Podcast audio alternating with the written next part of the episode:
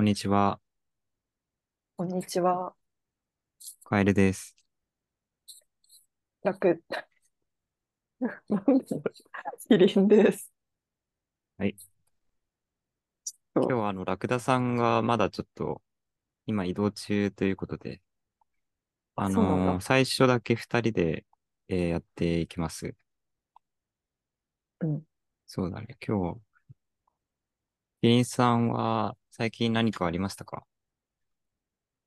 最近っていうのは、最近何にもないですね。なんか寝不足です。うん寝不足な感じです。なんか前回もそんなこと言ってたような気がするけど、また、あの、締め切りギリギリの、締め、締め切りにギリギリに準備をするせいで、再び寝不足ですね。寝不足か。寝不足の時ってさ、何か特う定のん。症状とかって出る？なんか、動きが緩慢になる。ああー、動きか。動きと思考が緩慢になる。確かに。思考が緩慢になる気がするな。で、やる気もなくなる。うん、やる気がなくなる。うん。え、なんかその身体的にここが痛いとかそういうことはない？ないことはないかもしれない。あー、なんか頭がい痛く、眠らない、全く眠らないと頭が痛くなるとか、あ、全くっていうか2、3時間だと頭が痛くなるとか。うん。でも6時間ぐらいでも私にとっては寝不足なので、ああ、そうか。うん。6時間ですでに動きが緩慢になり、うん。思考がさらに 遅くなるっていう。なんか僕、寝不足の時は、なんかうん。胸のあたりがこう苦しくなるんだよね。なぜかいつも。それなんか結構大丈夫なのかな。そうだよね。ちょっと怖いんだけど、心うん。臓の負担がすごいかかってるんじゃないかっていう気がするんだけど。あーあ、でもなんか時々、なんか心臓が変な脈で、あの、疲れてる時、一瞬なんか、ああ、確。かにある。不整脈みたいな。確かに。うん。うえ、ん。何時間寝れば十分ですか？うん。8時間ぐらいあ、8ですか時間。ね。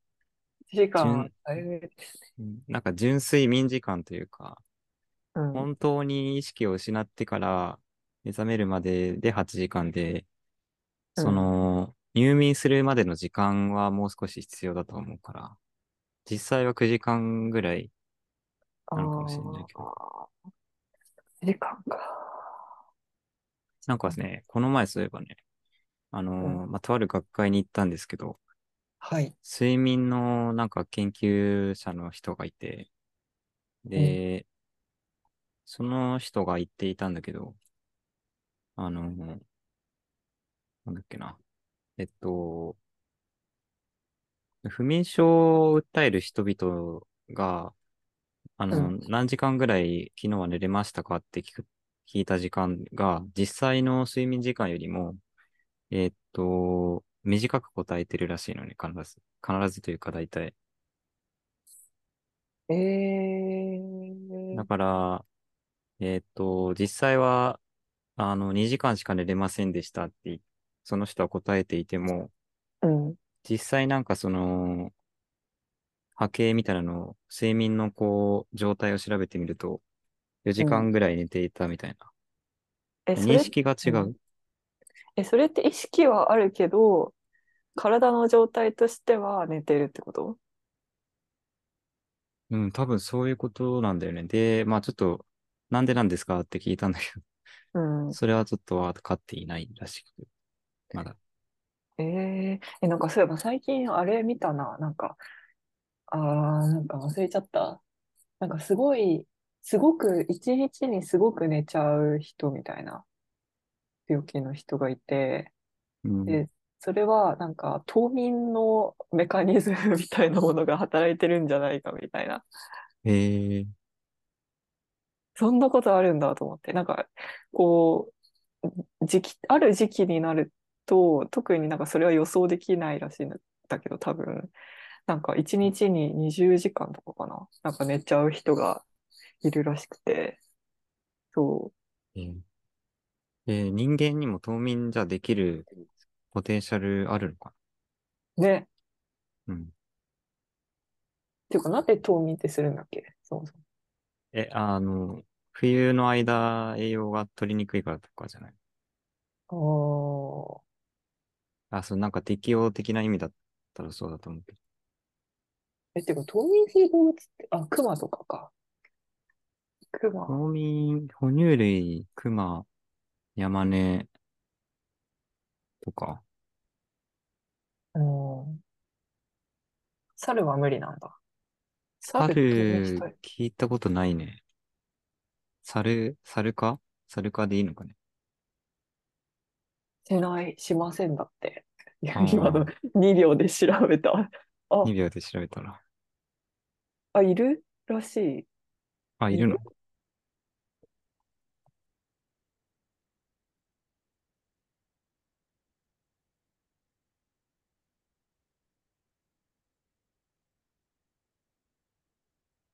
うん。うん。なんか、哺乳類少ないイメージあるけどね。え、でも猿でできたらなんかできそうだよね。っていう雑な。確かに。うん。その、なんか、冬眠のメカニズムが働いているって疑われた人は、どうだったんだろうね。うんん？あ、いや、だから、なんだっけ、その、ずっと寝ちゃう病の人が、うん。でどうだったのかね。実際その、自然、自然界の冬眠と、やっぱ似てたのかね。え、というか、そもそもどうや、どういう風になったら冬眠って認定するのかもよくわかんないけど。あ、確かに。なんか代謝が止まっている。体温が下がってとか、うん。確かに気になる。うん。寝不足ってさ、動物はあんのかねっていうか。あーえ、でもありそうじゃない？なんか、うん。え、どうなんだろう？寒すぎて寝れないとか。あの、あーそんなことないのか。あと、あ、まあ、危険な、え、なんかあんまなさそうだね。あ、ない、ないのかな。野生ではないか。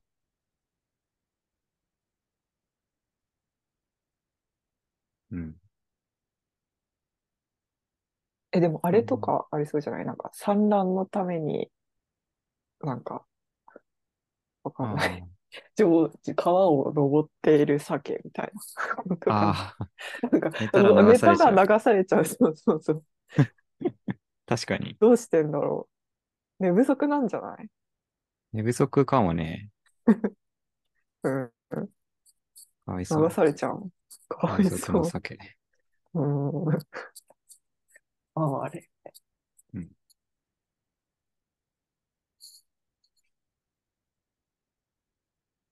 寝不足はよくないね。いや、でも9時間、え、9時間確保できてるの？いやー、できてないね。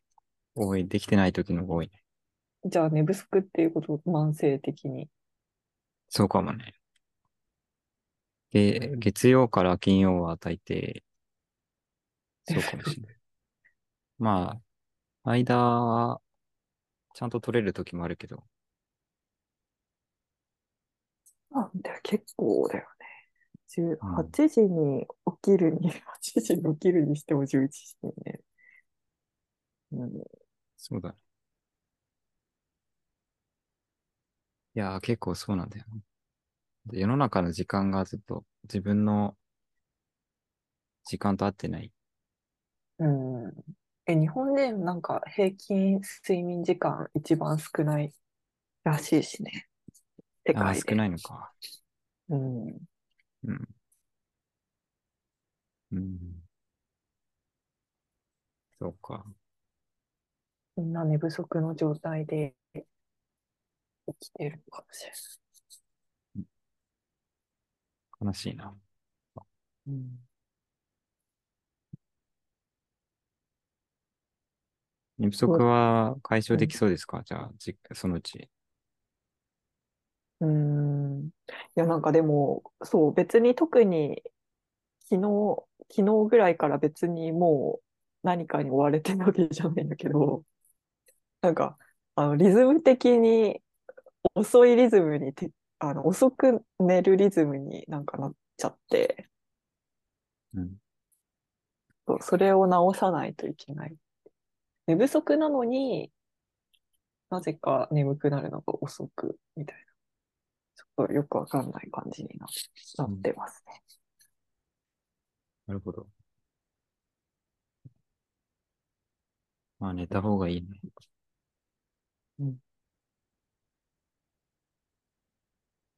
え、でも睡眠の研究者と話すことなんてあるんだ。あ、うん、まあ、そうだね。話すっていうか、ちょっと講演を聞いたようなものなんだけど、ああ。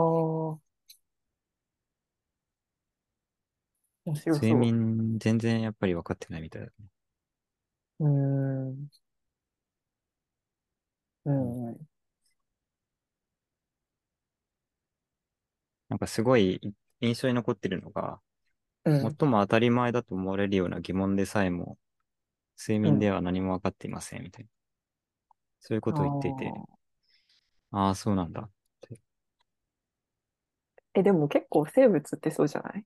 全部なんか、うーん、そっか。うん。うん。まあそうか。いや、特になんか、眠気とか、なん、なんで眠くなるのかとかあが、あ。そこまで分かってないみたいああ。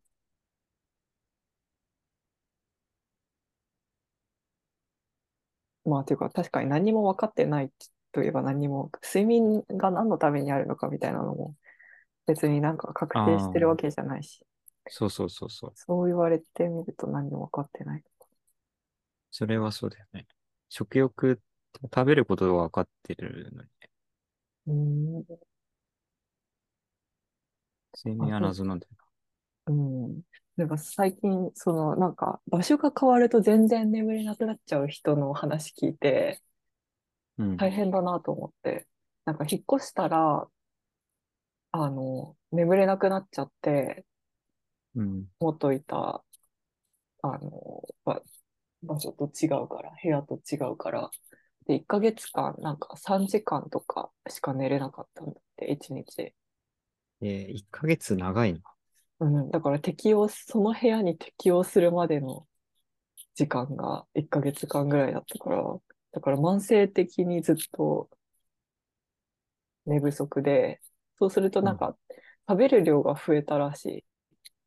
えー、なんかエネルギーを取るためになんか食べる量が増えたんじゃないかみたいあーなんかでも夜ふ、夜更かししてるとお腹すくとかっていうことと同じなのかなな？え、なんか休めないから、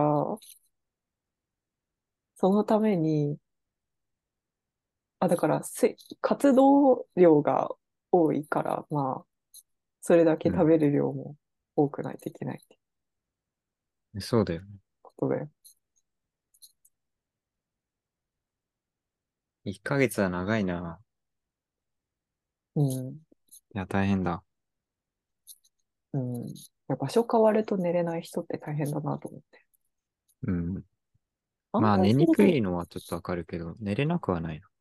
うん。え、だから旅行とかでも全然寝れないらしい。そうなんだろうね。それは、えー、旅行はあんまりちょっと楽しめないかもね。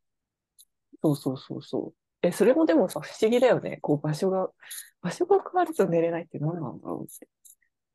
うん。うん。無意識にこう、やっぱ警戒してるんだろうか。うん。うん。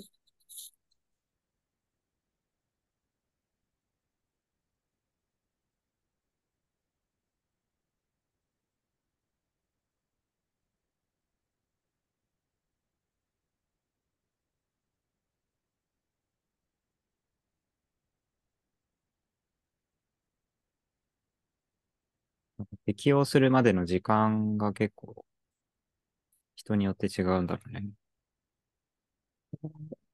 でも1ヶ月ね、すごいよね。うん。それはちょっと大変です。うん。いや、睡眠面白そうだな。だって研究する。そうだね。なんか哲学的なところに行きそうだし。お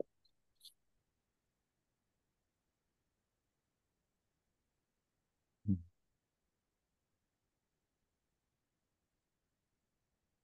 寝不足以外ではなんかない？何も、最近は。最近、寝不足以外でなんかないのかっていう。あ、あ、なんか、買ったものはある。うん。あの、サンダルを買って、サンダル。非常に私はサンダルを買うのが難しいですよ。うん。足の長さが、足の長さというか、なんていうの？足の、なんていうんだっけ？足？その、レッグじゃなくて、フットの足の幅？幅じゃない。ななんていうの？長さが、こう、女性ものにはあんまり存在しないから、25.5って、えーっと、足、あ、単純に足の大きさって話？あ、そうそうそうそうそう。そうなうんの。だから、すごく難しいんですけど、うん。ようやく見つけることができましたっていう。おー、よかったね。そう、しかも、この長さ、大きさが大きいんだけど、幅は狭いから、あそう、なかなか靴ずれが起きない靴を買うというのが大変っていう。あー、足か。そう、うん。でも、そう。うんなんとか見つけられて、いや、でもなんか困ってる人いると思うな。絶対。ああ、そそうかもね。うん。足、うーん、そうだね。なんか足の大きさで、やっぱり数値が書いてあるのって、こう、かかとからつま先までの長さ、基準になってるからね。幅はなんかあんそうなんだよまり書いてない。そう、でも幅も重要なはずで、その足の大きさっていうと、この、そう、かかとからつま先なんだけど、幅のこともちゃんと、ちゃんとバリエーションを作ってほしいって思った。うん、全然違うと思う。確かに。私が買ったのは、ちゃんとナロー、狭、狭いパターンと広いパターンがあって、うん。だから狭いパターンを選べたの。ああ。そっか、長さ同じでも、うん。あの、横が狭いのか広いのかっていう。そうそうそうのがあるというそうそう。そう。それは素晴らしい。それはいいね。うん。全部そうしてほしい。確かに。あと女性ものも長くしてほしい。長くしたやつを作ってほしいと切実に思っている。うん。そうだよね。こう、なんだろう。あの、サイズとかを規定するときってこう、なんですかね。こう曲線をさ、うん。点、折れ線にしていくみたいなさ、うん。そういう作業が行われてるわけじゃん。うんうんうんうん。まあ重要な、靴だったら重一番重要なのがこのつま先からって、そういうこと？そういうことじゃなくて。えっと、なんだろう。えっと、まあ、長さで言うと、うん、まあ、25、25.5、26.0っていう3つが現状設定されている数字だとして、うんでも実際は、まあ、25.25とか、まあ、うん、そういう間にいる人がいるわけじゃん。うん、でもそれは、その鳴らされて、えっ、と、うん。25か26、え？なんだっけ ?25 か25.5しか選べないなってるとか。確かに。なんか、どっか、まあ、区切りをつけられな、ま、グループにまとめられるっていう。うん。うん。そうだよ。そうんちょっと哲学的になっていくんだが、う。人の心情とか考え方のグラデーションもやっぱりそういうふうにグループ化されているよね。確かなんか、ラクダさんが電車逆に乗っ、電車を逆に乗っていたっていうチャットが来てる。ありますよね。私はすごいある。そんなあるか？あるあるある。あの、ああるね。うん、3回連続しかも乗ったことがある逆に。なんでなんだ え、それすごいな。うん、しかも大学に行く電車っていう全然難しくない電車だった。どこ？聞いたことないな。全然わかんないな。うん。奥田さんは家に帰れるのでしょうか？ゆず、あ、言言っちゃうと、あ言っちゃっても別にか、あれか。よ、読めない。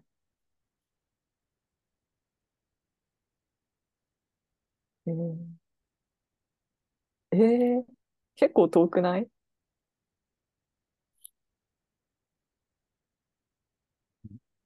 今調べたんだけど、あ、袖ヶ浦うん。から、ラクダさんの家って、どこ、どこ？って感じだった。あれ、どこだ、どこに住んでた？っけ言ってしまってはいけないのに思い出せない。うーん。まあ、じゃあ頑張って帰ってきてください。遠くない？結構遠いところか。え、そんなに？そこまで気づかなかったの？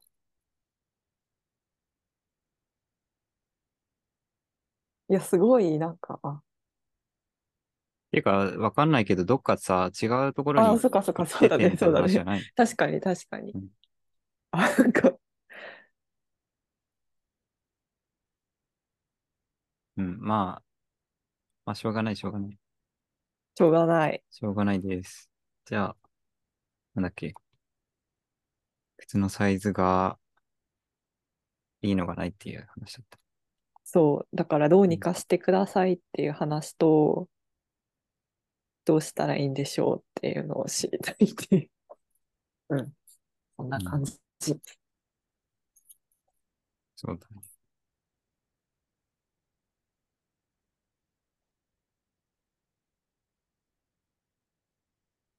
僕の方は、なんか最近、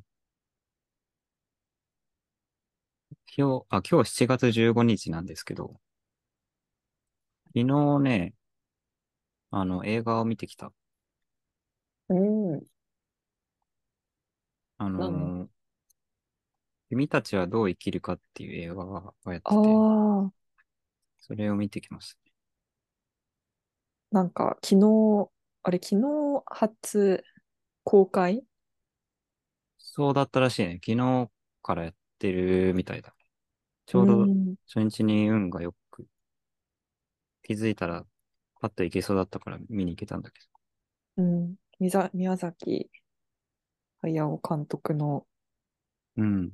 結局また作る、作ったんだっていう。そうだね。風立ちぬで最後だとうん。思われたが、思われたがまだ、続きを やっぱり作りたくなっちゃって。そうだね。どうでした？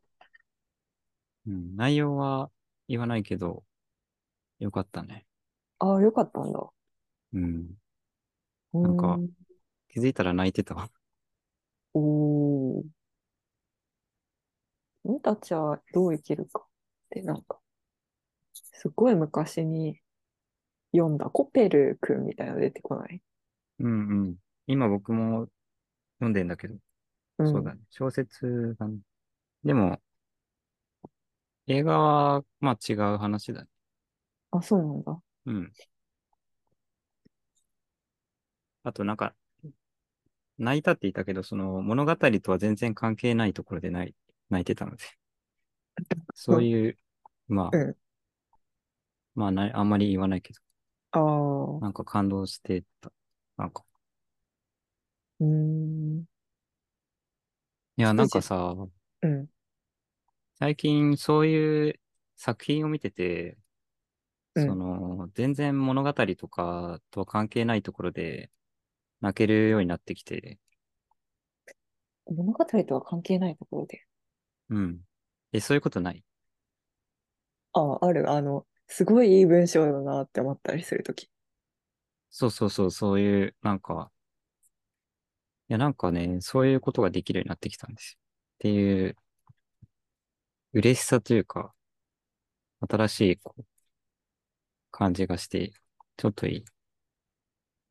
うーん。なんか、リー・ウーファンを見たときもね、なんか泣けたんだよね。なぜか。おーその作品そのもので。うん。なんか安心した時の感じっていうか。あーこう、昔は信じてたけど、今はもう純粋に信じきれなくなっていたものが、やっぱり信じてもいいんだというのが分かった時の安心感みたいおー なるほど。それは、それをリー・ウーファンから。な。うん、その後君たちはどう生きるか。ああ、なんかそう、そうなのよね。確かに文学とか絵とかって、そういうところあるかもね。うん。ああ、その文学は、じゃないよ。あの、えっと、小説の方の君たちはどう生きるかじゃなくて、ああ、映画、映画か、そっか。宮崎駿のアニメーションの君たちはどう生きるかね。うん。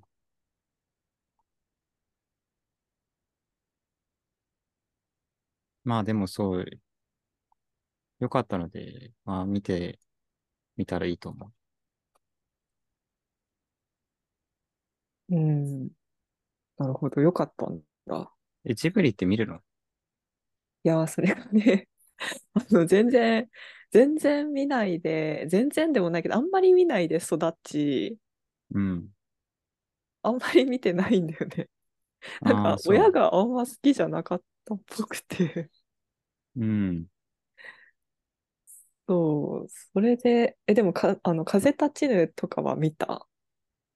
風立ちぬを見たのか。え、風立ちぬしか見てない？あ、そんなことはない。トトロとか、あ魔女宅とか、あと、あの、紅の豚とか、あ、ああ、千と千尋も見、途中までかもしれないけど、見たかな？うん。なるほど。そう、え、ジブリは結構見るの？うん。全部見てるわけじゃないけど、うん。あある程度見てるな。うん。一番やっぱりちっちゃい頃見て覚えてるのは千と千尋の神隠しかな。え、一番良かったのは？君たちはどう生きるか。あ、そうなんだ。うん。うーん。え、なんか、一番良かった。こう、風立ちぬってなんかちょっとテイストが違うじゃん。風立ちぬは違うね。あれはなんかリアリティの話だし、どちらかっていうとフィクションだけど。うん。ああいうテイストなの？今回も。うーん。まあちょっとす、今、えっと、聞きたくない人はちょっと耳を閉じていてほしいけど、ええそういう、あ言わない方がいいか。あ、いいや、いい、いい、いい。別に私はそんなにネタバレとか気にしないから。うん。まあじゃあ、えっと、リアリティではない。ああ、ファンタジー。あファンタジーなんだ。まあっていうか、それはなんか、その、あらかじめ、えーっと、なんていうんですかね。どういう映画を描くつもりかみたいなところで、どっかで書いてたから、それはもう、周知の事実かもしれないんだけど、うん。ファンタジーだね。あれは。うーん。え、じゃあどちらかというと、今までの、今までの作品っぽい感じなの？そうかもね。うーん。もう、すごいね、あれは。そんなに良かったのか。うん。なんかその今回の映画って予告編を一切やらないで上映したらしくて、おう。だからどういう内容かっていうのがこう見る人には事前に全く情報がなかったらしいんで、うーん。うんまあそういうなんか意図があったのかもしれないし、うーん。あえて先入観なしでうん。見てほしいとか。うん。そっか、しかも原書ともちょっと違うだ。現象は、うん、僕もまだ現象を3分の1ぐらいしか読んでないけど、現象は全然関係ないと思う、基本は。表面的には多分全く関係ない。うん。ただまあ、なんかこう通じるところはあるとは思うけうーん。映画ね、ど。うん。なんか見たいなって思う映画。あ、というか、最、そう、その、あの、アラビアのロレンスすごい好きで、え、何それ？ええ あの、何え、何 LINE でさ、LINE の、LINE でラクダが出てくるっていうのを送ったのにああ、言ってたね。あれそうか。そうだよ。ごめんごめん。いやー、多分2人とも見てないんだろうなと思ったけど、いや、本当にいい映画だし、あの、はいはいあの、テレビとかパソコンの画面じゃなくて大画面で見ないと意味ないぐらいの映画だから、うん。あの、見ない方がいいと思う、もう。でどういうこと？え、だから、あ の古い映画でほたまにしか上映しないのね。うん。で、それをでも、なんかテレビとかパソコンの画面で見るのはもったいなさすぎるから、また映画館で上映される時まで待って見た方がいいと思う。見るなら。え、それいつ？いつって？いや、いつい今後やるんだっていうか。いや、わかんない。いや、あの、午前10時の映画祭っていう古いあの映画を上映するのがあるのね。あるの。うんで、それで、前回は多分3年、2年前、3年前ぐらいかな。に見て、あ、すごいいいって思って、次またやることがあったら見ようって思って、それが今年だったから見た。また。ああ。いや、次、いやるのか、これ、っていうか、映画館で。やるんじゃない？東京だったらどっかでやる、またやるんだと、やると思うけど、それがいつなのかは知らない。それまでは見るなと。そう。もったいないから。もったいないの？うん。すごい面白い。うん。うん。すごいまあ、いいじゃあ、そう。あのーもう映像も音楽も素晴らしいので、うん。でも、これで死ぬまで上映されなかったら悲しいな。いやでも死ぬまで上映されなくても小さい画面ではその感動を味わえないから。うんなんかでもさ、うんちょっと違う話になるんだけど、作作品を見るときのこう、その、状態って別に人それぞれじゃん。だからなんかあんまりうん縛れないな、じゃないかっていう気がするけど。いやー、でもアラビアのロレンスに関してはやっぱり大画面じゃないと、そのうん。迫力が出ない。すごく砂漠が綺麗。もう砂漠が美しいんだけど、うん。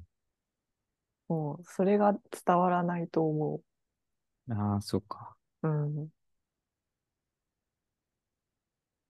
なんかプロジェクターを買ってみるか、映画館が上映してくれるのを待つかだ。うん。わかりました。アラビアのロレンスね。そはい。う。いやー、なんかね、いい、いいんだよ。ロレンスも主人公もいいし、うん。あの、アリっていう人もいい。なんか、まあ、そ歴史映画って書いてある歴史映画、そうそうそうそう。ど。なんか、すごく切ないけど、いい。なるほど。えっと、え、キリンさんってそういえばさ、好きな映画のジャンルとかってあったりするの？ジャンル、ジャンルで好きとかないけど、このアラビアのロレンスはトップ5、トップ3には入ると思う。おおー、相当いいね。おすすめな。相当好き。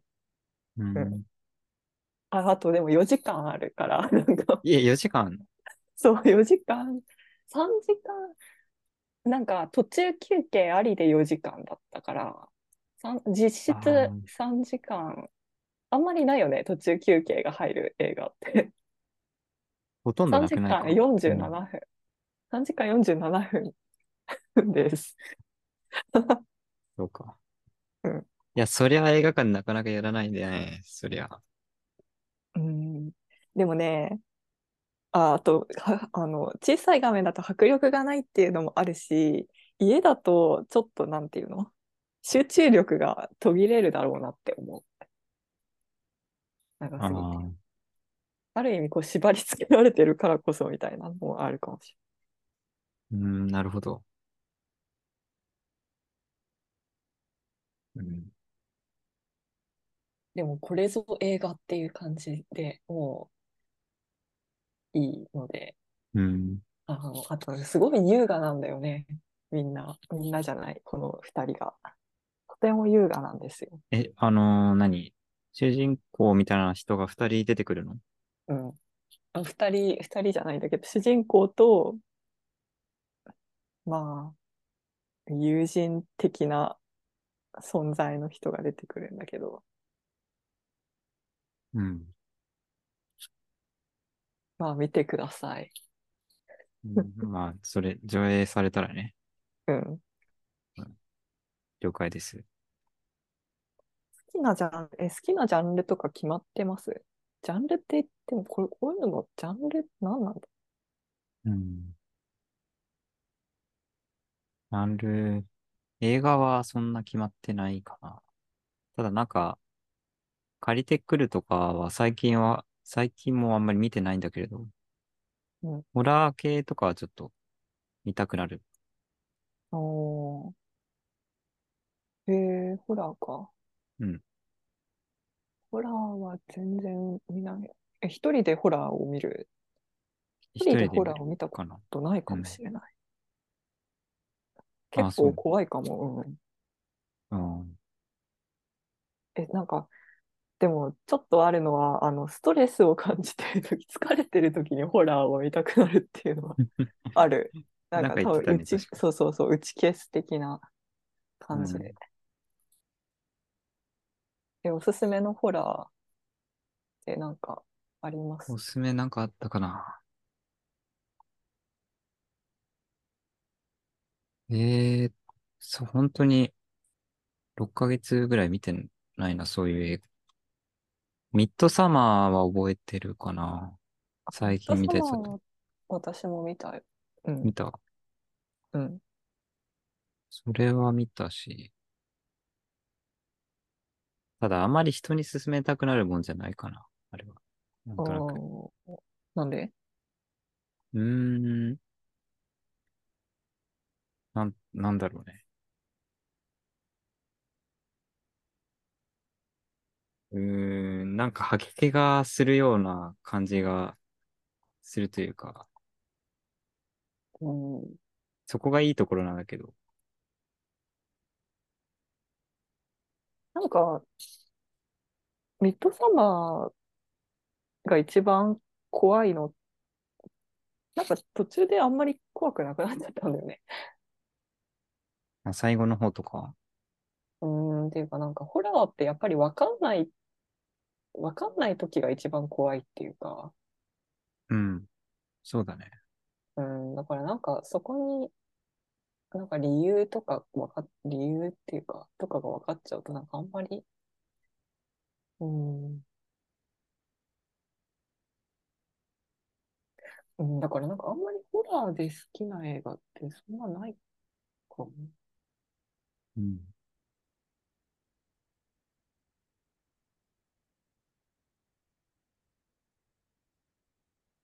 うん。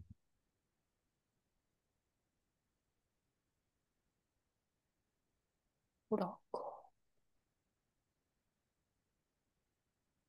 ミストとかホラー、ホラー、あれホラーっていうのかな？なんかすごいうん後味が悪すぎて逆になんかこう面白いっていうか。なんかそれも、あれ、ミッドサマーと同じ人が作ってるとかだっけ？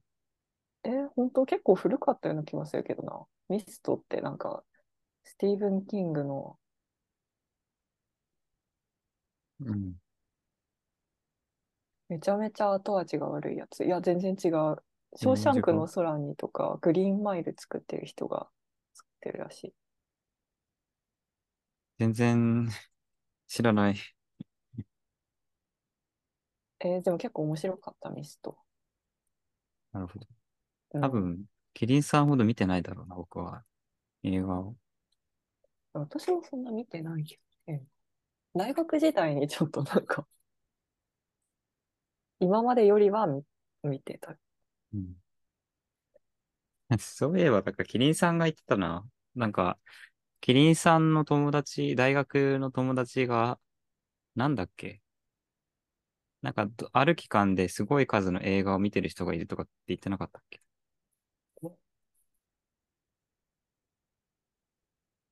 ああ、一日に10大学の本ぐらいみ友たいな。達じゃないんだけど、うん、すごうん。い、うん、いたね、いた、その人。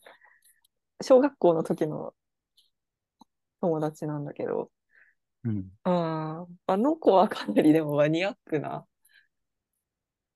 マニアックだったと思なんか一日が24時間以上あるんじゃないかみたいな、そういうしことを言ってなか言ってたというか、そういう印象を受けたんだけど。う。なんかす、すごい数、一日に何本も見てるみたいな感じだった。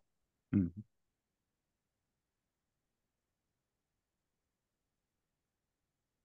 でもそういうことができるのは大学時代だけだから。やっとけばよかったのかもしれない。ああ、そうなの。今はできないのか。わかんない。夏休みに多分一日に何本も見るのを何日か、何日かっていうか多分夏休みの間中ぐらい続けたんじゃないか。うん。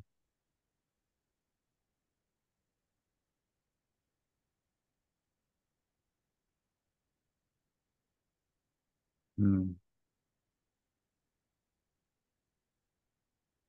まあ一生の間に摂取できる作品の数とかも限られてるだろうし。うん。なんかでもやっぱり 最近癖で一生の間にとか死ぬまでにとかって言っちゃうけど、そういうのあんまり で、言う癖べきじゃないかもしれない。うん。ああ、えー、言うべきじゃないかな。うん。なんかそうするとやっぱりさ、いろいろ取捨選択していきることになっちゃうじゃん。まあ大事なんだけどさ、そういうのも。うん。でもやっぱりこうなんか、無駄な時間とか無意な時間、ああ、これやんなきゃよかったなとかっていうのがあった方がいい気がして。ああ、確かに。なんか最近、こう余命が、あの、もう余命宣告された人の日記みたいなのを読んで、で、あの、それで思っそう、それこそ同じこと思って、こう、なんか結構なんだか忘れちゃったけど、こう、そんなシリアスじゃない、結構くだらないコンテンツを見てたみたいな コンテンツだなっていう感じのを見てる描写があって、日があって、うん。なんか余命宣告された時に、そういうのを見れるのかなとか思っちゃって。うん。どうだろうね。でも別になんかそこでさ、すごい名作とかを見なきゃいけないわけでもないじゃん。うん。いやでも余命宣告されちゃったらなんか、でも余命宣告されてもされなくてもさ、こう限りがあることは 確かに同じっていうか、条件的には長さの問題であって、うん。しかもそれを知ってるか知らないかの問題であって、うん。長さも、長さだってわかんないしね、明日死ぬかもしれないから。だから死ぬかもしれない時間、あ時を知ってるか知らないだけの問題であると考えれば、まあ同じ条件なのかもしれない。うん。どうなんだろう。余命宣告された時に、どうやって過ごすんだろうってちょっと、ちょっと思っちゃった。というのはある。そうだね。うん。読みを10年と宣告されたらどうするみたいな話したよね、でも。そういえばああ。余命10年だったら、なんかすごいくだら、何にもならないものでも、なんか見れたりする。うん。時間の無駄だと思うようなこともできる。うん。でも1、一年でもないな。半年とかって言われると。でもそういうふうにさ、有意義なことをしないとって思って過ごすことほど辛いものはないような気が。いや、そうだよね。うん。うん。そう、だから、うん。だからあんまり考えない方がいいのかなっていう気はしていて。うん。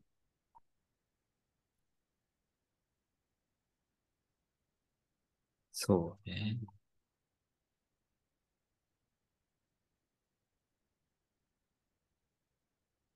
まあ、君たちはどう生きるかは良かったので、ぜひ。うん。アラビアのロレンスもチャンスがあったらぜひ。はい。うん。お互いに好きな作品を押し付け合っ、はい。そう。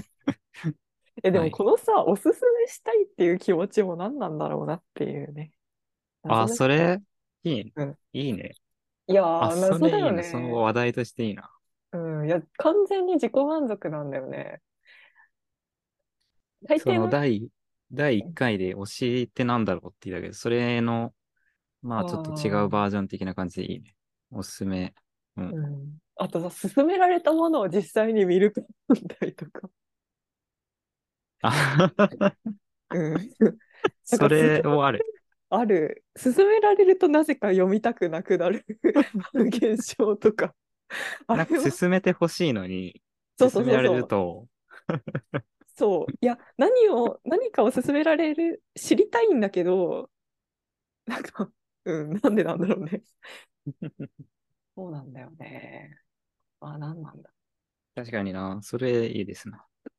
いや、でも、おすすめはされたい。されたいということは言っておく。うん。うん。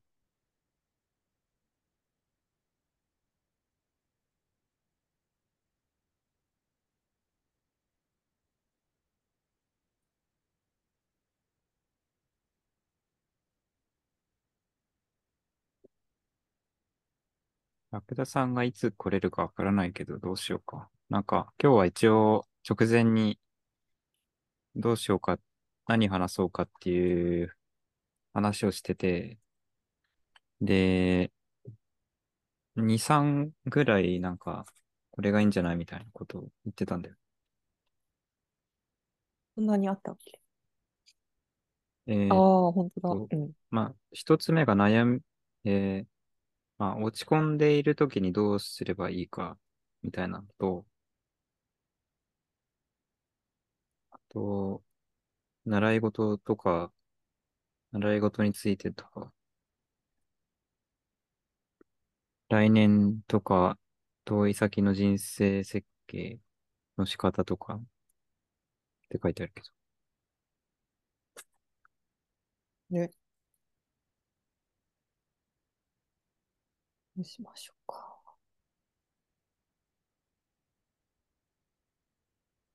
落ち込んでいる時の、えー、立ち直る方法とかって、なんかあります？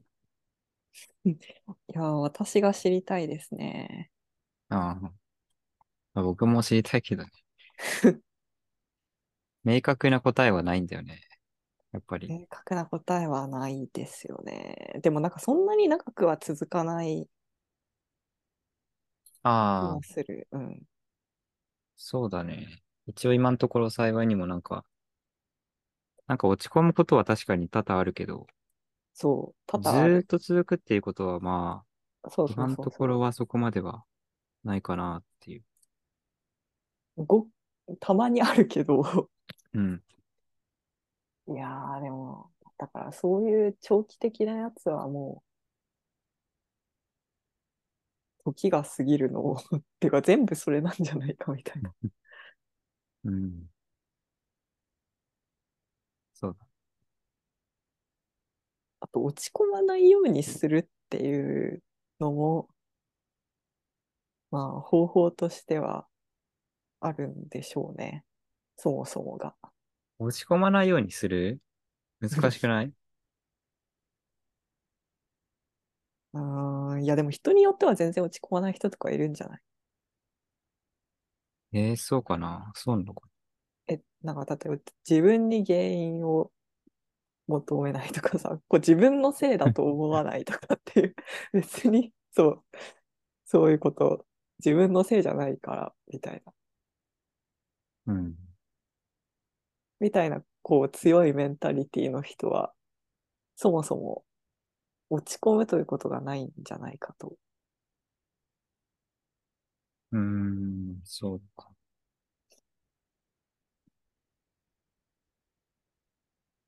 なんか自分のせいじゃないっていう感じだと、その、なんか自分がこうミスをしたことによって引き起こされたことに対する落ち込みみたいに聞こえるけど、それ以外のことでもそうなのかななんか、あのー自分とは関係ない何かが、あ自分が好きなものがなんか、こう、崩壊してしまったみたいな。そういう時の落ち込みとかは、自分には、あ、じゃない、えっと、自分のせいじゃないみたいな風に乗り越えられるんだろうか。ああ、そうだろうね。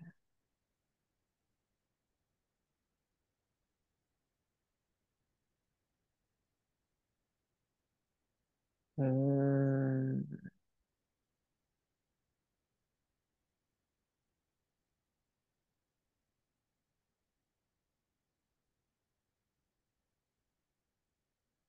え、っていうか、あんまり、そうか。結構、まあ私の場合はだけど、自分のせいとか、そういう ことの、あれで、自分のせいなんかうまくいかないみたいな、そういう、そういうことで落ち込むことが多いから、他の人はそうじゃないのかな。よそこら辺もよくわかってない。うん。確かに。ああ、でもあれ？とか、なんか、病気になって、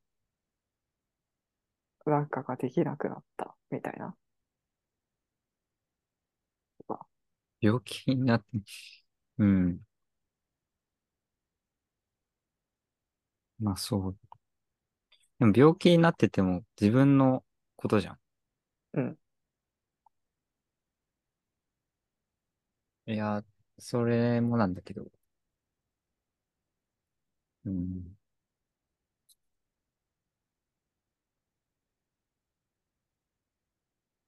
なんか自分、うん、ではなく他のものがみたいな。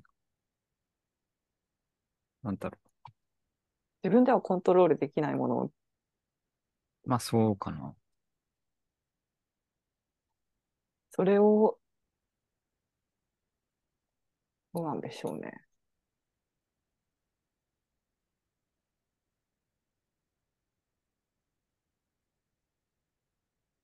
なんかあれもあるよね。自分でコントロールできないことに対しては、落ち込まないみたいな、うん。そういうことを、うん、決めてるっていうか、そういうマインドコントロールみたいな方法もあるらしいよね。うん。まあそれは確かに的を得てるんだけどね。うん。うん。なんかそうなんだ。でも考えちゃうときってあるよな。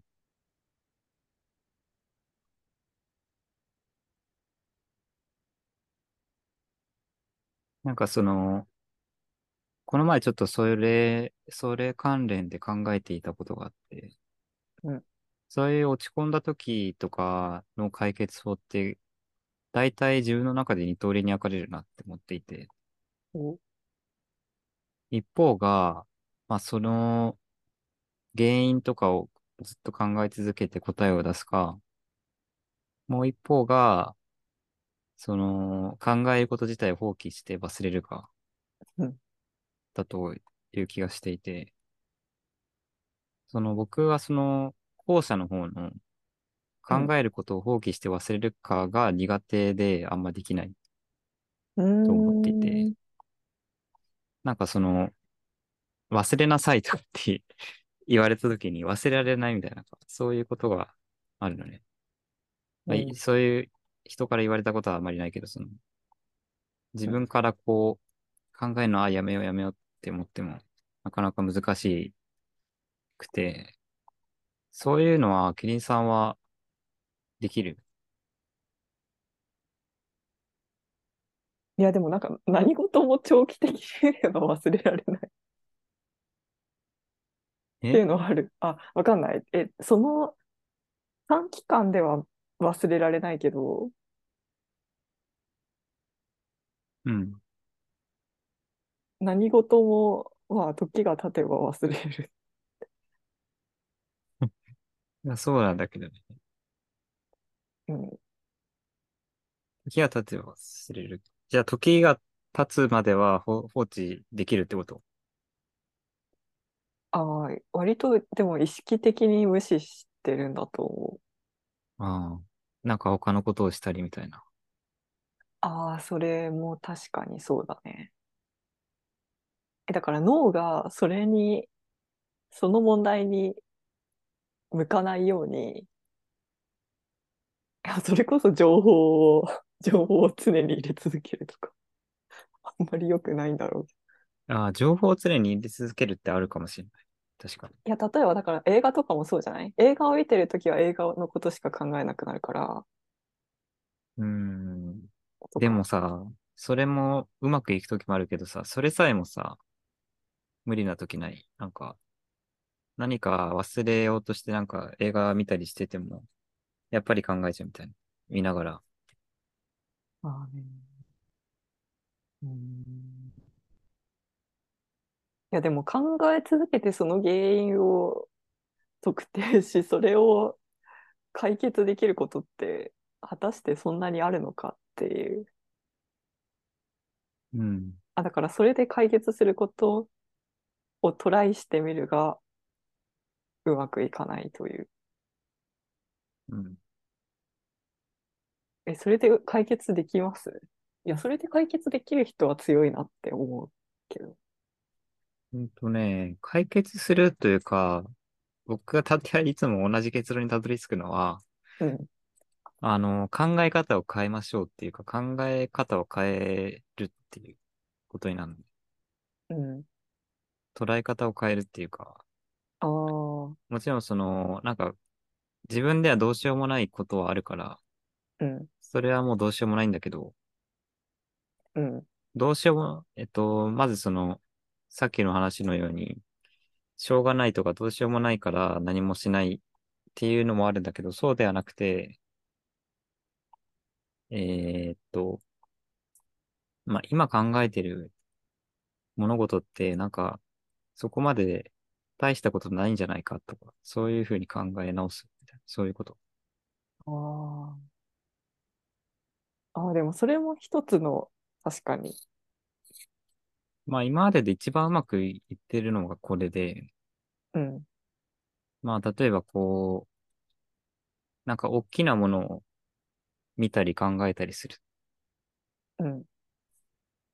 こう、でかい、すごい大きい木が並んでいる公園とかを、え、まあ、あ、行ってみたりあとか、あ、本当に物理的にそうなんだ。物理的にね、そああ、う。まあ、あとなんか空を眺めたりとか、うん。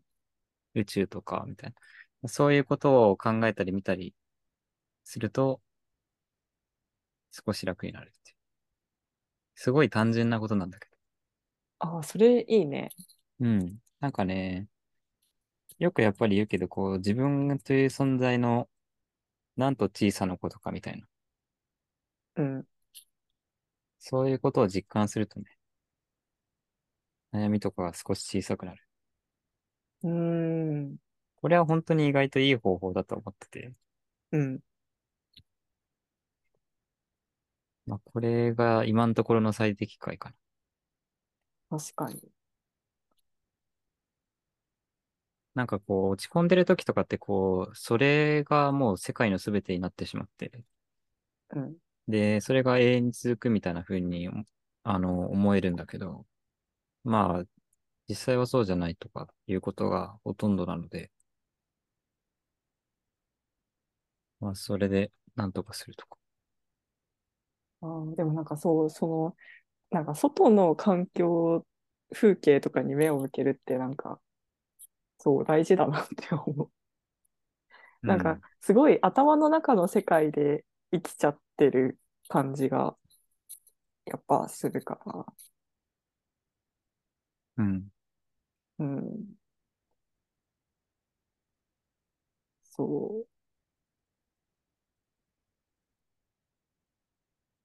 う。うん。いや、なんか、そうなんだよね。ずっと、こう、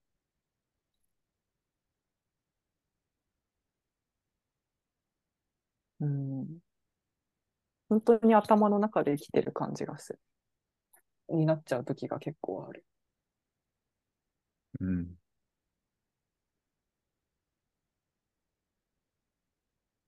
そうなんだよね。まあ、あとは寝たり、寝たりする。まあ、あと、その、キリンさんが言ったようになんかこう、ネガティブな感、感情の映画を見たりとか。あ、そうそう、逆に、そう、あの、打ち消すためにというか。結構でうんもそれ聞くときあるんだよな。そう、あ、あ、聞くって、あ、人から？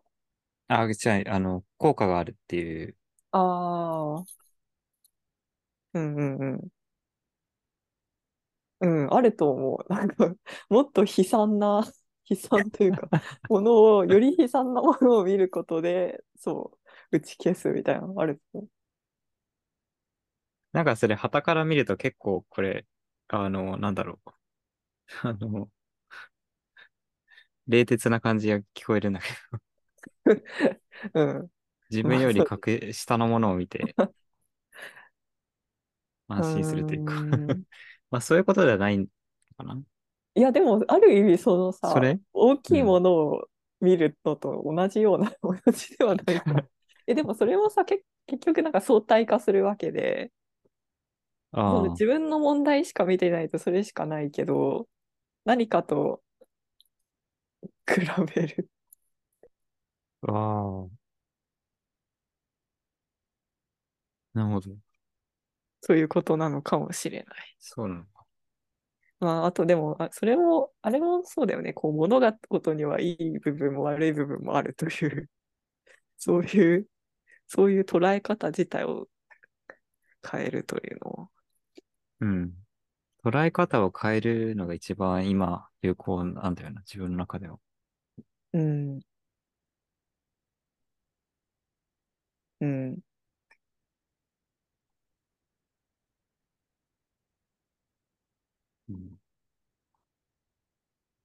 なんか、あと人に相談するとかってできる？ああ、できない。できないね。そうだね。僕もあんまりできないかも。あ、いや、あ、問題が小さければできる。ああ、うん。結構重いときは、うん。なんでだろうね。なんかやっぱり恥ずかしいとかそういうのかうん、難しいというか。なんかリアクションをされたくないっていう。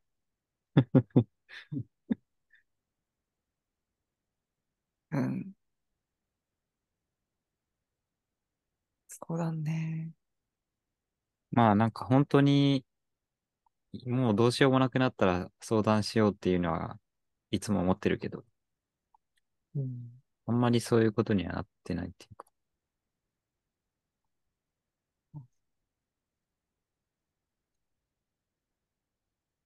あ、でもこの前なんかちょっとそういう関連のことで親に久しぶりに相談したわ。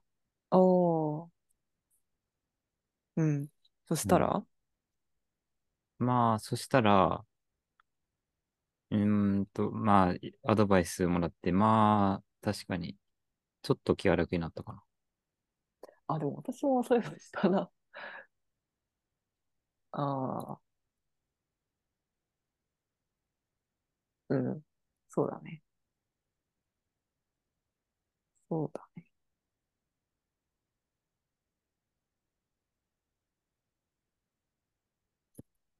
そうだね。なんかさ、なんだろう、その、健康診断とかでさ、心理健康を測るみたいな、そういう項あ目ってない？なんか紙になんかアンケートみたいな、あ、あるある。うんあるよね。なんかそれでさ、いつもさ、あのー うん。えっと、あなたには相談できる 人はどれくらいいますかみたいな項目ない？あったような気もする。っていうか、あるよね。うん。ってことはやっぱりそれが一つの解決法として提示されているってことなのかな人に相談するっていう。うん。いや、それはそうなんじゃない？うん。し、やっぱり、そう、確かに、相談できる、何か問題が起きたときに相談できない、できる人がいないときって、確かに危険なんだと思う。はうん思そうだよね。う。うん。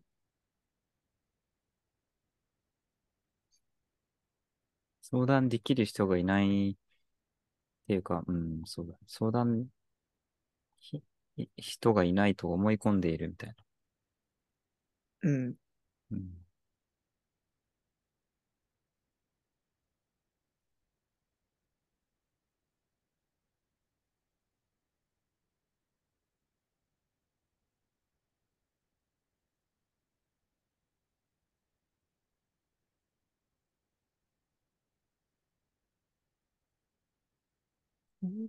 相談と愚痴って何が違うんだろ相談窓口？う相談と愚痴。愚痴を言うことと相談あって同じな相談と愚痴か。うん。いやーうーん。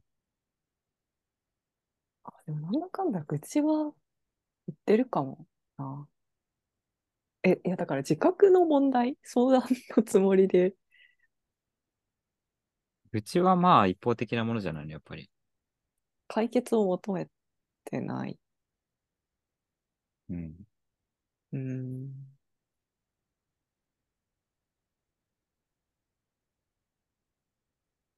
多分だけど。内容的には一緒な気がするけそうなのか。相談もやっぱり何？あの、自分の中でも答えも出てて、みたいな。とりあえず聞いてほしいみたいな、そういうこと？あ、それが愚痴なのか？うん、愚痴はなんか悩みを解決するっていうか、解決っていうかな、なんだろう。もう少しな、投げやりな感じが、やっぱり、ああ、ね、ゴミ捨て場に粗大ゴミを投げ込むみたいな、そういうイメージがあるんだけど。人にゴミを吐き出してみたいな。う。うんん。そんな感じしかしないんだけ確か。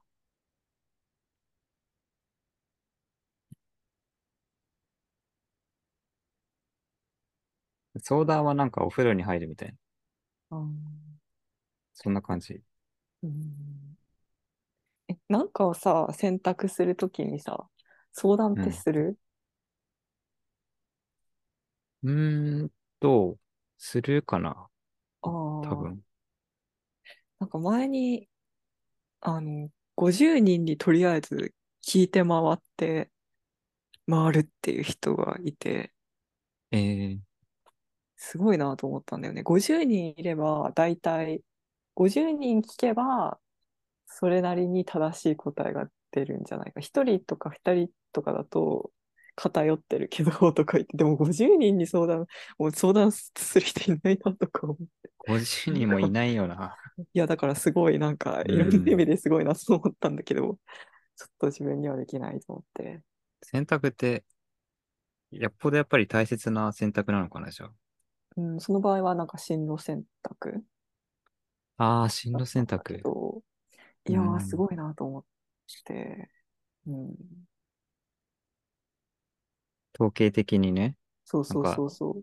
一番、回の平均値をちょっと見極めるという。うん。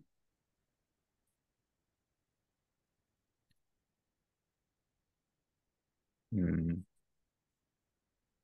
私結構相談とかしないのかもしれない。うん。のかもなって、その話を聞いて思う。ああ。逆になんかさ、ああ、でもない。そっか、相談しないんだったらあれか。なん、なんていうのかな。今ちょっと思ったのが、こう、相談して、こうしたらいいと思うよって言われて、でも、やっぱりそれには従わないみたいな。うん。そういうことってやっぱり、あどんぐらいの人がやってるんだろ どれぐらい参考にするのかっていう。う。うん。なんか僕結構従順に従ってきたなって思ってて、今までの人生で。あ、そうなんだ。なんか人に言われたことは結構守ってきたみたいな。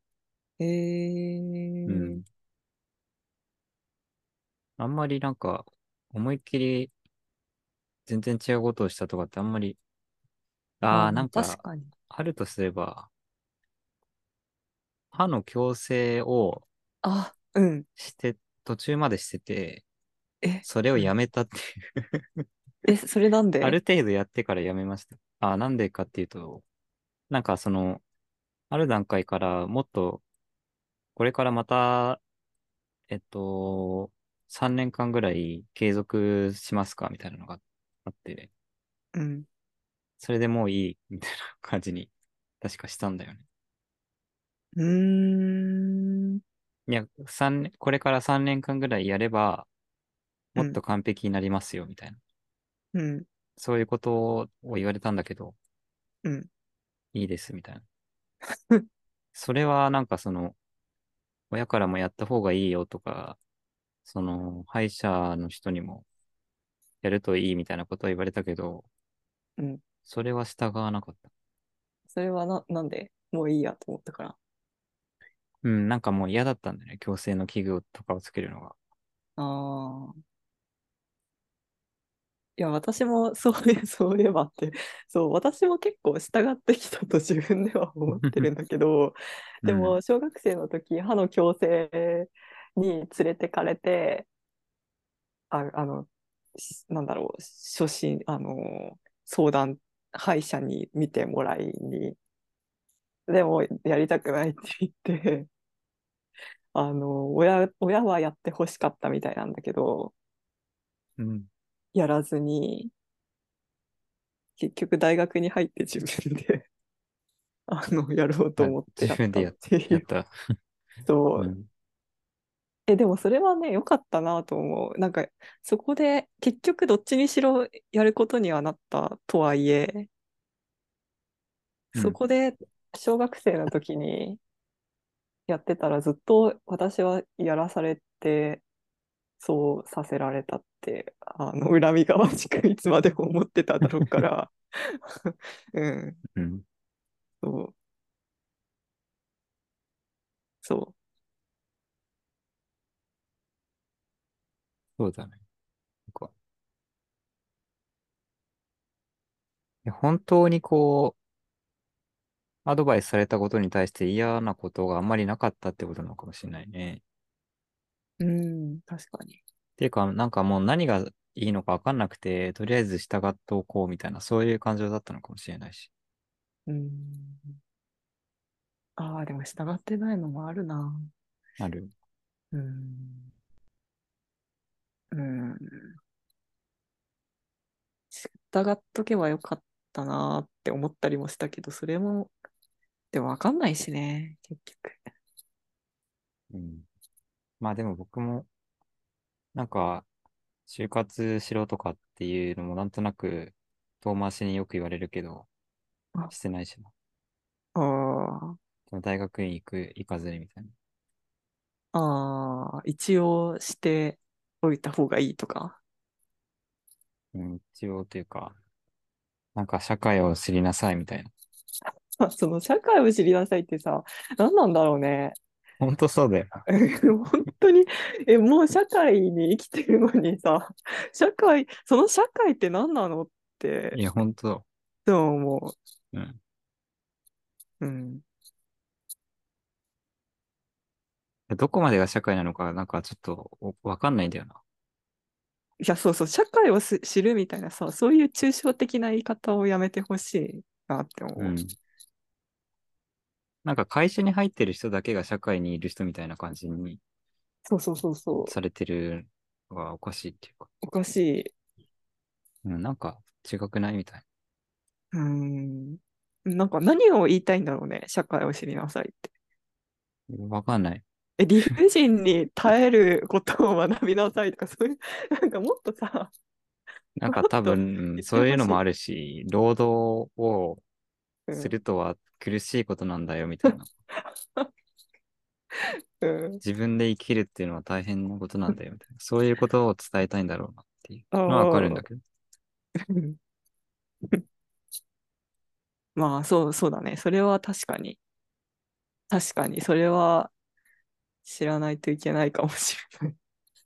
いや、でもあともう一つなんかい意味があるっていうか、僕が言われてきて、別の、あの、意図があるなというのは、なんか、うん。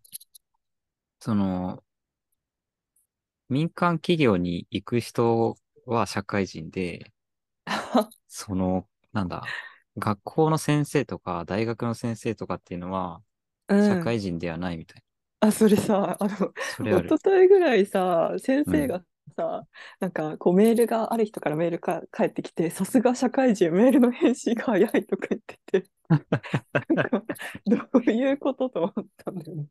その人は会社の人なんだけど、そう会社の人からメール返ってきたとき、さすが社会人とか言ってて、いやいやいや、みたいな、社会人って、みたいな。そう、あれ何なんだろうね。そうだね。よくないよね、そういうこと言うのは。うん、社会人って言葉自体は良くないし、うん、そうなんだよな。うんうん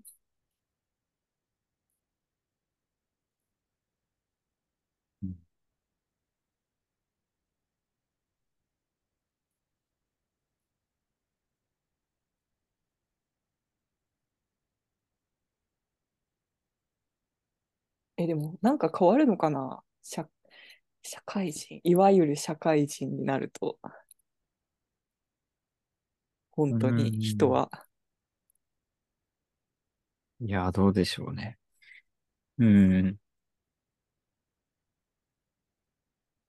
うーん。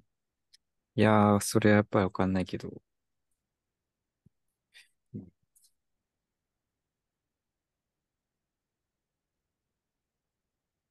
いい方向には変わらないんじゃないか。変わるのかな？いい方向には変わらない。それは、それもまた、随分、随分なって感じだけど。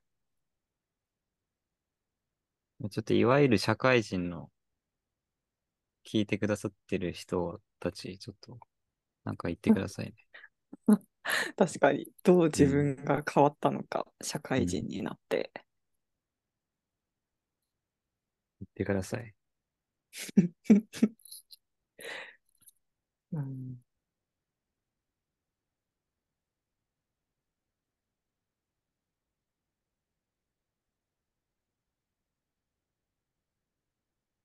いや、なんかでもやっぱり社会を知りなさいっていう言葉は、もう一つひ、なんか卑怯な響きがあるよね。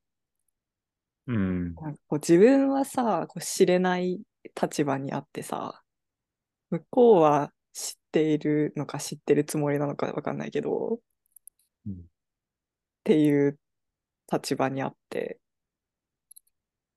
うん、なんか、そうだね。うん、こう、ずるい響きが。ずるい。うん、そうだね。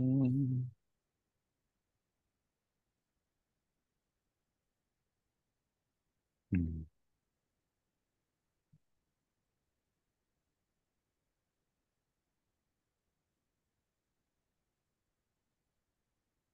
まあね。なんかそうだ。この前なんかあの、超久しぶりにドラマを見て、そあの、だが情熱はあるっていうドラマなんだけど、う。うん。知ってる？知ってる題名だけはというか、あの、オードリーのそうそうそう。オードリーの若林さんと、話ですよ。うん。あの、南海キャンディーズの山里さん、山ちゃんが、うん。それぞれどういう人生を歩んできたかみたいな、そういう話なんだけど、うん。それで、あの、若林さんの、うん。えーっと、家族の話が出てきて、うん。結構そのお父さんが、うん。結構なんか、あのーどうしようもないっていうか、どうしようもなくはないんだけど、うんあ。んまりこう、子供のために本当にいいことを言ってるのか、この人みたいなことをよく言う人でだったらしくて、うん。あの、それでなんか、そのお父さんが言っていることの中で、まあ確かにこういうことって言う、親は言うよなっていうのを思ったのがうん、なんか、誰が、あのー金を稼いでると思ってるんだ、みたいな、そういうことを言ってて、そうね。それうんは確かになんかよくあるなっていうか、確かに、それもなんか似た感じだよね。そうそう、今それ思ったんだよ。なんか卑怯だなって言ってたのと似てて、そうなんだよね。うんうん。なんかね、いや、そ ちょっと全然関係ない話になってくるけど、まあ、それと関係して、うん。なんかそれに対する子供側の反撃みたいなのでうん、なんか本当に究極バージョンがうん相当辛辣なんだけど、うん誰が生まれてと望んだみたいな、そういう、いや、そうそうそう。いや、私もそれは思って、今。うんそう そうなんだよ。その、その環境というか立場を作り出してるのはっていう。うん。そうだよね。そういうね、なんかいいがみ合いの連鎖みたいな ことになってしまい、最終的には虚しくなるんだが、うん、まあそういうね。え、若とはあり林のエッセイ好うん。き、結構。斜めの。夕暮れだっけ？いや、なんいや、かけ、読んうん、だことないけど。面白い、面面白い。白いよ。うん。えー読んでみよう。うん。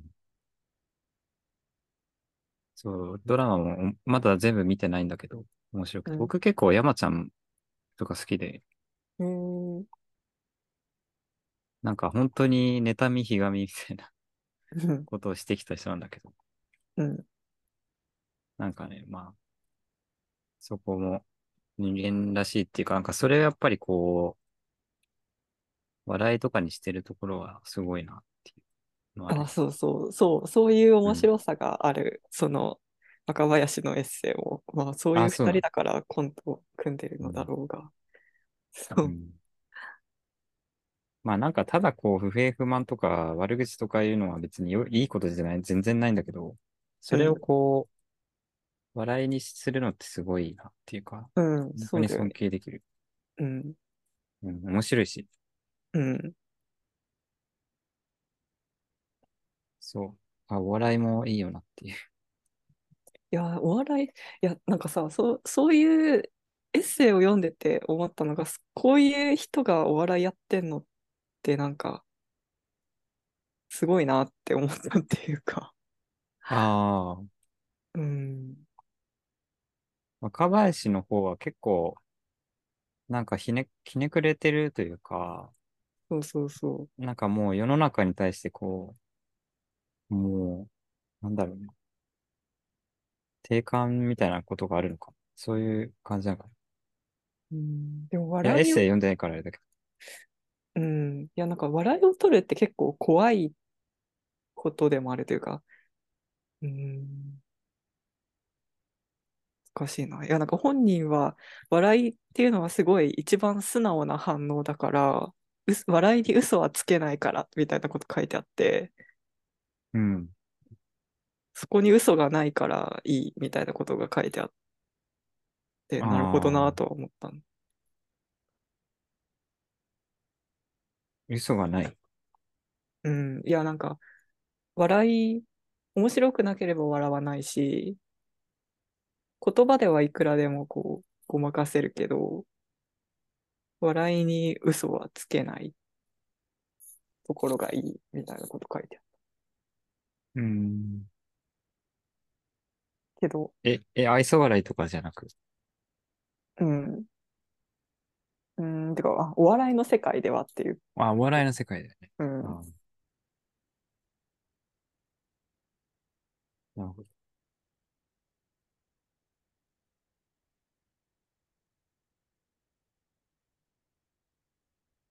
そうだ。なんか、落ち込んだ時の話に戻ると、そういう落ち込んだ時にこう、楽しいものを見るっていうのもあるとは思うよね。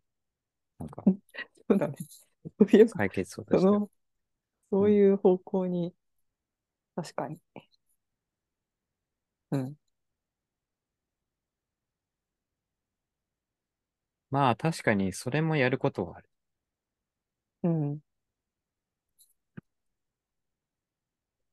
楽しいこと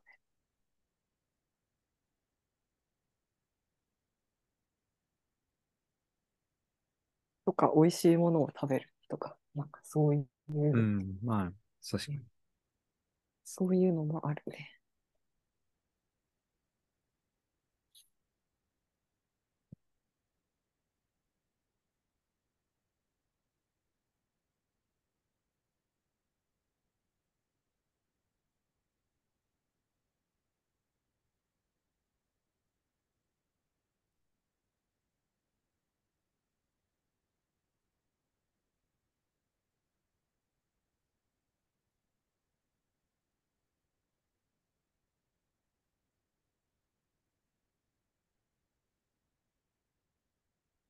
なんかそういえばさ、あうん。のー悩み事を相談するのを人じゃなくて、最近 AI に相談できるみたいなのがあるらしい。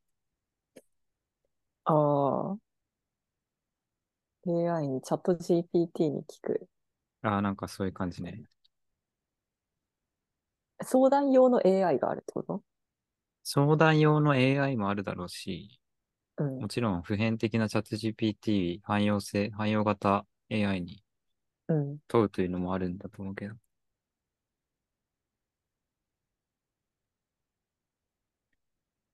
それはどう、どう思いますか？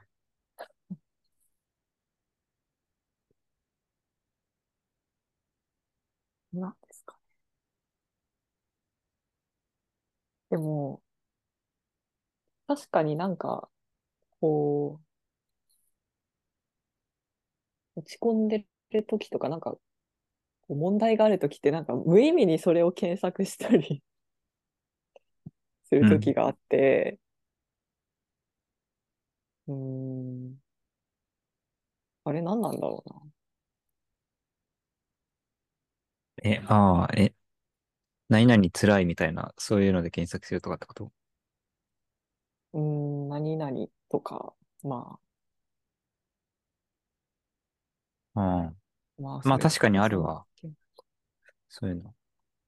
僕、一回、一回かわかんないけど、どうしたら人と関わらずにいけるのかっていうふうに 検索することたまにあるんだよね。たまにしっていうことは何回かあるっていうことなんだ。多分、あるような気がする。忘れてるかもしれない。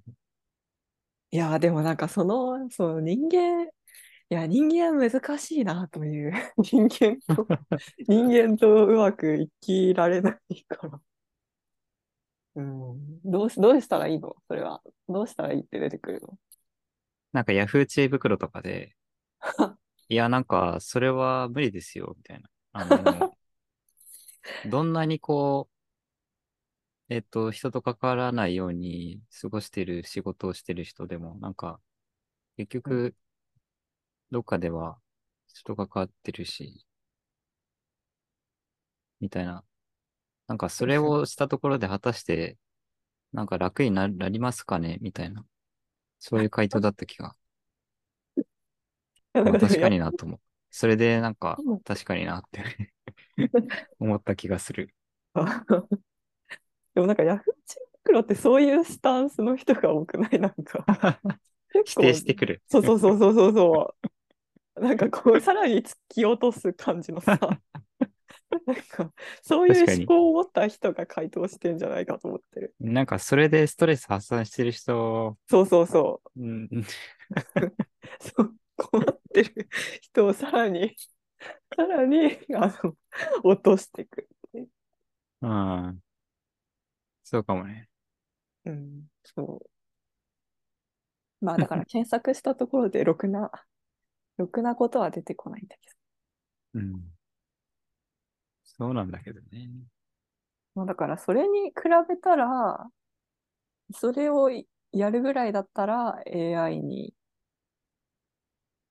でもなんか AI に聞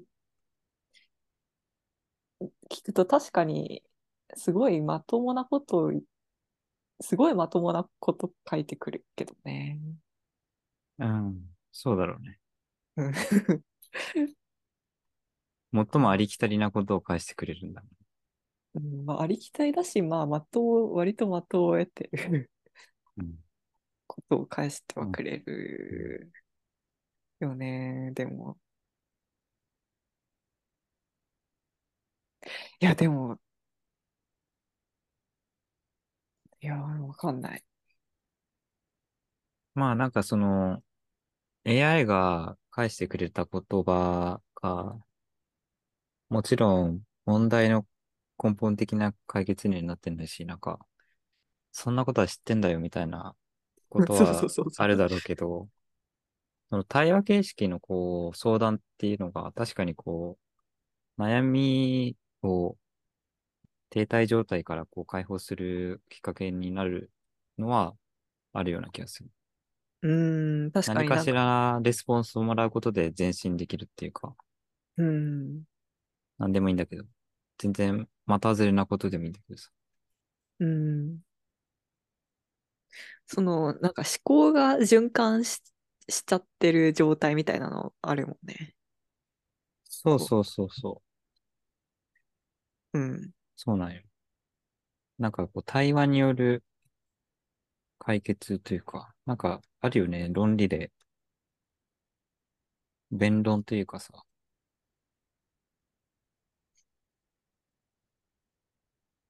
そういう方法がうん。何か答えを導くみたいな。弁証かな弁証弁証。うん。対話ってやっぱ結構強いんだよね。そういう意味では、こう、思考を前に進める道具っていうか、方法として。うん。結構コントロールは取れないけど。うん、なんか、ある意味、こう、散らばってくからこそのっていう。うん。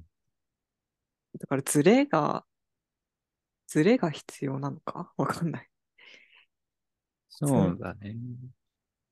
失礼なのか。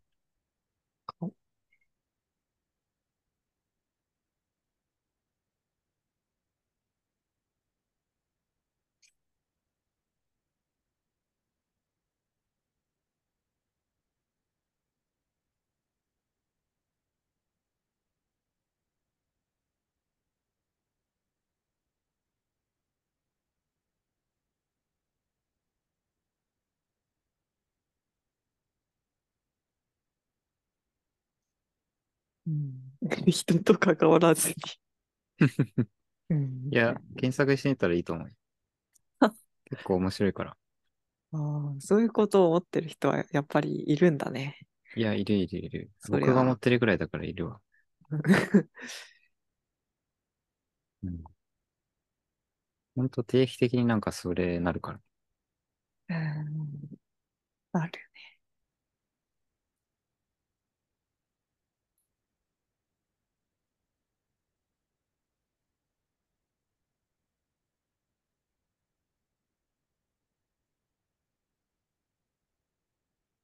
うんうん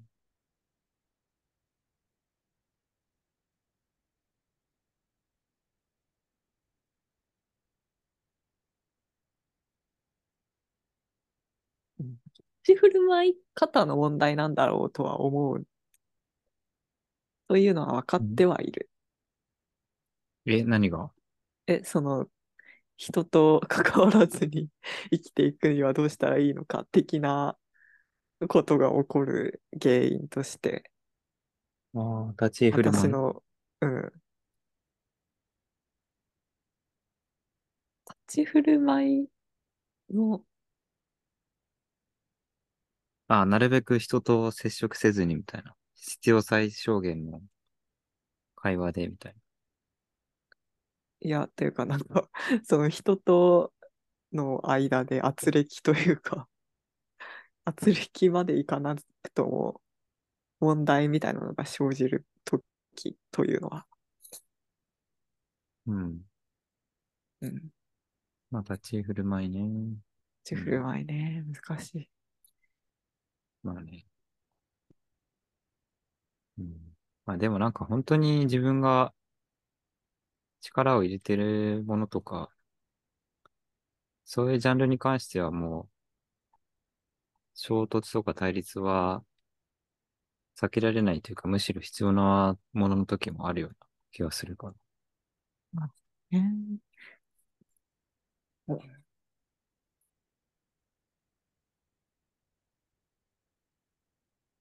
てかまあ僕が悩んでるのはそういうジャンルのことではないんだからね、全く。まあ、そうなんだ。あ、うん。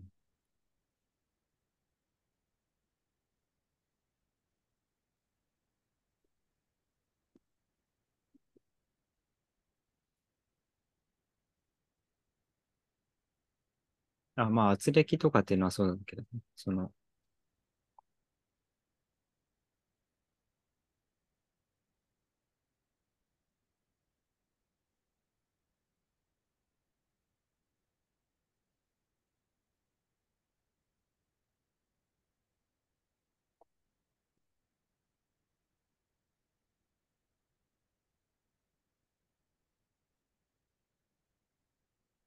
圧力。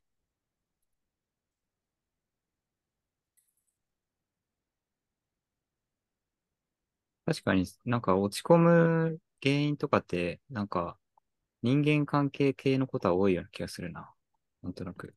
いや、それはそうなんじゃない？そりゃそう。大いや、体。なんか、だってうん転職の原因とかも人間関係が一致とかだったりするから。ああ、そっか。まあ、まあ、それは普遍的な。悩みの原因として多いのは、うん。そうだね。まあ、そう、そうだよね。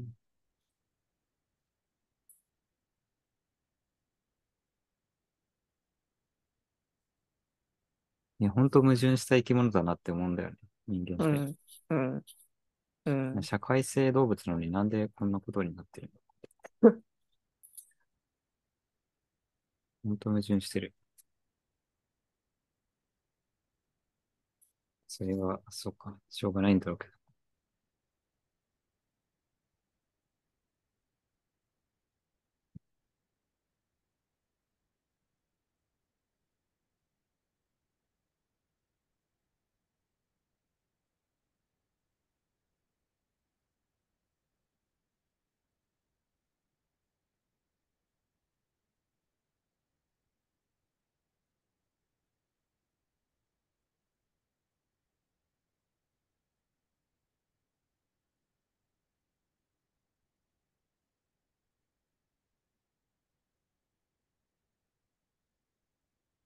もう2時間ぐらい話してるけど、ラクダさんはこれ来れるのかな？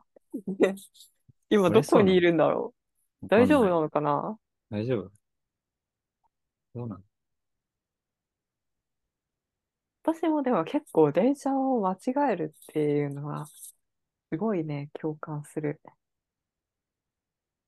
う電車。全然得意じゃない。たまに間違えるけどな、そんなにしょっちゅう間違えるかな。あ、そうなんだ。10分ぐらいで、うちにああ、ようやくよかったね。よかったね。私も珍しく間違えたって言ってるよ。珍しく。キリンさんがやっぱり結構間違いやすい人なんじゃないか。なのかな。なんかあんまり電車に乗らないからかもしれない。そもそも。あ今も確かにまた、そう、自転車で大学に行ってるし、頑張って。34度とかでも。あ。あ、確かになんかその、見知らぬ土地に行くときは、もちろん間違いやすいね。うん。それはわかる。うん。そう、それもある。さすがにすごい慣れてるところでは、実家の近くとかでは間違いない。ああ、でもその大学、うん。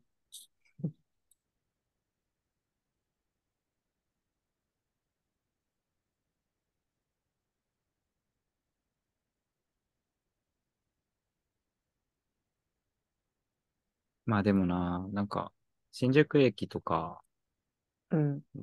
よくわからないとこ、ま、迷路みたいな駅とかは本当に何回行っても間違えることあるうん。いやー、新宿駅もわかんないし、渋谷駅も毎回、毎回わ。かんない。うん。明日そう、明日渋谷でちょっと買い物をあしたあ、くて行かなくちゃいけないんだけど、うん。ちょっと大変だなっていう。いやー、そう、なんか東京出身じゃないことを、あの、言って、私が迷ったから、なんか、すごいなんか、辛い気持ちになったというか、別に東京出身であったとしても全然わかんないもんなんだっていうことを言いたいかった。うん。なんであんな作りになってんだろうん。う。なん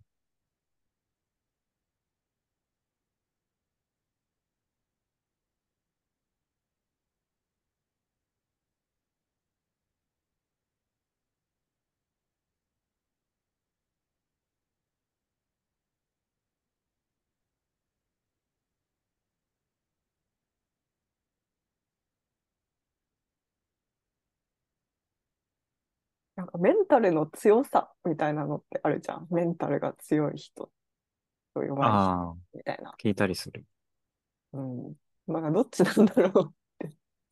ああ、自分がみたいな。そうそうそうそうん。どうなんだろう。わかんない。うつ病とかになってないから強いって言っていいのかみたいな。そういうことでう。はない。や、そこもまた、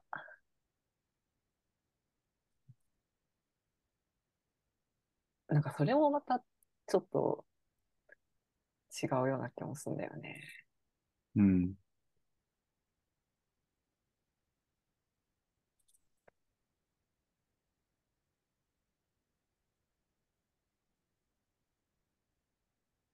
でも本当になんかよく人に相談できる人とか強いんだなっていう気はする。あ確かに。確かに。うん。なんかとにかく周りに行って意見を求めるみたいな。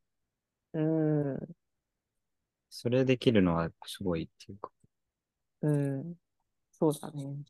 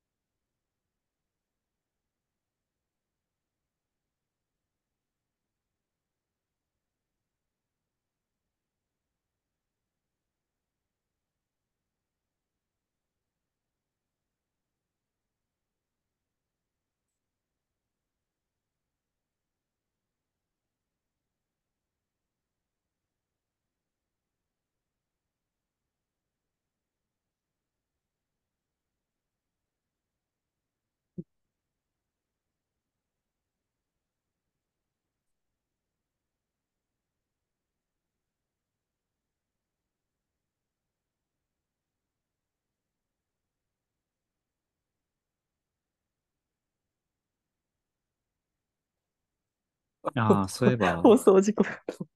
え？なんでもない。あ、うん放送事故。はい。放送事沈故が。黙長すぎます沈。黙が。沈黙が長すぎる。うん。放送事故だな。いそう放送事故が。や、あのさ、あのー今ちょっと考えてて、あの、相談をするで思い出したんだけど、その、なんかさ、昔の人の随筆とかを読んでうん、相談の代わりにする、んできたこととかってない？あ、こういう問題、あの人も抱えていたな、みたいな。あ、そうそうそうそうそ確かにあるかもしれない。う。なる。そう。僕もたまにそれあって、うん。うん。なんか、そういうこう、この人もこういうことがあったんだ、みたいな。そういう直接その人と話してるわけじゃないけど、あうんの、間接的にこう対話するんじゃないが、こう共有するっていう方法もある気がしたなって思ってる。うん。いや、なんか、そう、私なんかが抱えている問題など、そんなに特殊なものではないというか、過去の誰かは、過去、現在の誰かは持っている問題だから、そういうのに当たればっていうのはある。うん。っていうセリフがキャッチャーインザラインにそういえば、え、キャッチャーインスライナーのそういう感じのことを言われるシーンがある。あそうだっけ？うん。ライ麦木畑で捕まえて？うん。すごいいいシーンなんだけど、うんいいシーンってか、いい言葉なんだけど、そこでホールデン君はなぜかあくびをしてしまうっていうシーンがある。まあでもそう、そうなんだと思そうそうそう。なんかそういうのもあるなという。う。ん。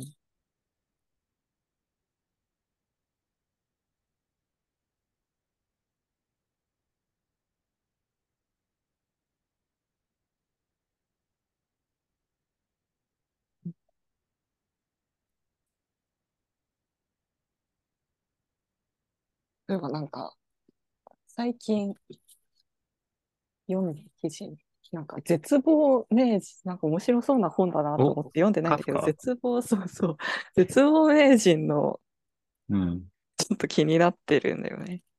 それ、天聖人語もしかして そうそうそう、なんか僕も達そこを見たわ。うん。そう。いや、それもあるし、なんか、あ、まあそう、そうなんだけど、その立ち直らないっていう 選択はああ、るんだはなと思って、そう、倒れてきましたって言ってたんだっけ？ななんだっけ？なんだっけ？なんか、うん。いや、だからさ、その、なんか、太宰治とかもそうだけど、なんか、もうひたすら、その、問題に沈み込むっていうか、うん。そういうのもあるよね。そういう人もいるんだなというのも面白いなと。そうだね。それも面白いよね。うん。ひたすら逃げるとかね。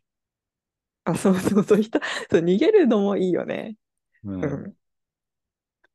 逃げるのもいいなって。うん。なんか逃げる人は逃げる人で愛嬌があるしね。うん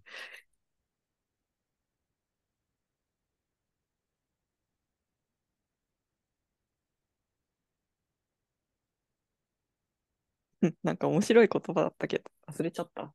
なんか、倒れてるままでいる方が楽だみたいな。なんだっけ。あ、カフカのやつ。なんだっけ私はなんか人生の中で、な、なんだっけうん、な、なんか言ってたね。うん得意なのは倒れ、むしろ進むことより倒れることです、みたいな。そういうこと倒れたままでいることですみたいうん。カフカってさ、なんか逸話でさ、うん自分が死んだ後に全部小説とか燃やしてくれみたいなな。へえ。ことを遺書で言ってたらしくて。うん。そう。なんか結構そういう謎が、謎というか、本当にもう絶望に絶望であった人なのかなって。面白いね。なんかさ、カフカの城読んだことある？城。ない。あー、何ああ、ある。あの、ある。いつまで経ってもたどり着けないやつか。そうそうそうそう。城で、うん。あの、なん、何文庫だか忘れたけど、城の最後の方の解説文がついてた、後書きというか、気候みたいなのが載ってて、うん。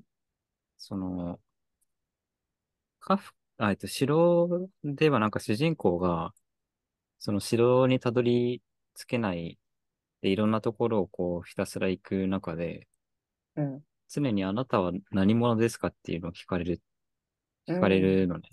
うん。で、それが、こう、今の社会で言うとなんか、あなたは何者ですかっていうのは、つまりこう、あなたはどういう職業をうん。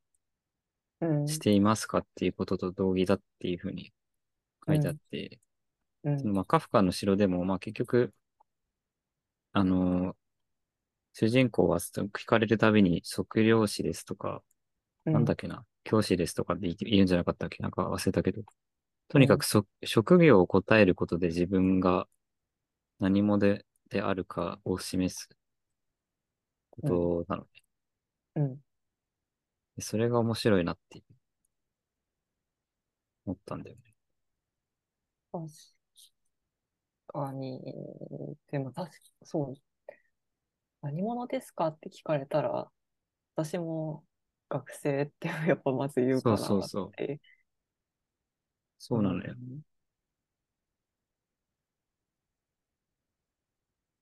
それはなんでなんだろうね。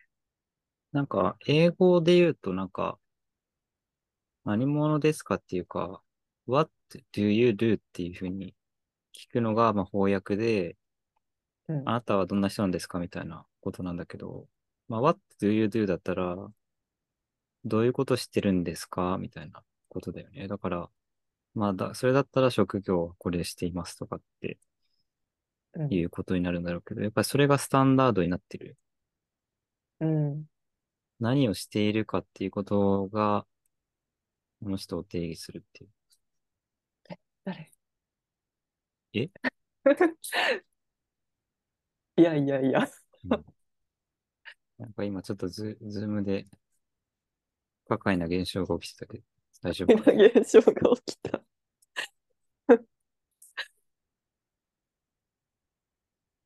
いや、でもカフカ、そうよね。僕も、変身と城ぐらいしか覚えてなくてさ、他の短編とかも読んだら面白いんじゃないかっていう気がする。私も多分変身と城を読んでしか読んでなくて、でも城はそのたどり着けないっていうところしか覚えてなくて、あ、そういう、あな、何者ですかって聞かれるんだっけみたいな、それさえ覚えてなかったんだけど、なるほど。城はでも未完なんだよね、結局。あ、そうなんだ。話としても終わりはないし、おっていうのはやっぱり未完だからなのかもしれないけど。うん。